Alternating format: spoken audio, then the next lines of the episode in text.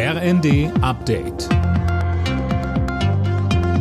Stündlich neu. Auf den Punkt informiert. Ich bin Finn Riebesell. Guten Tag. Nachdem beim Bundesnachrichtendienst ein Mitarbeiter enttarnt worden ist, der für Russland spioniert haben soll, ist die Bundesregierung alarmiert.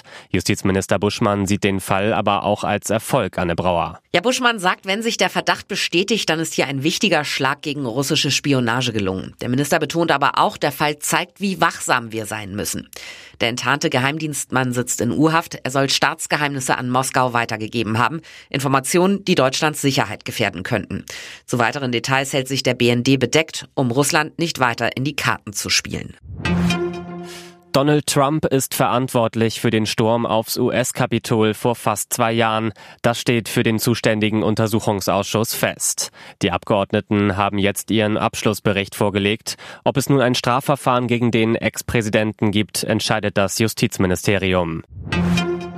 Heiligabend und die anstehenden Weihnachtsfeiertage sind für die meisten eigentlich ein Grund zur Freude. Für Obdachlose sind sie aber meist genau das Gegenteil. Es ist kalt, zudem wird die Einsamkeit nochmal deutlicher als sonst.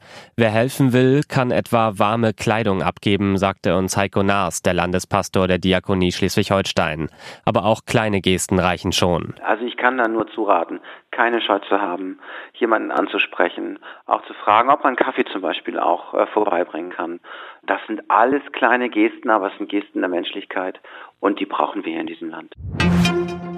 Gesperrte Straßen, tausende gestrichene Flüge in den USA und das kurz vor Weihnachten.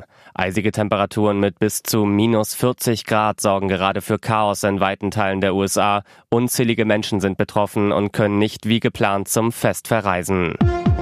Alle Nachrichten auf rnd.de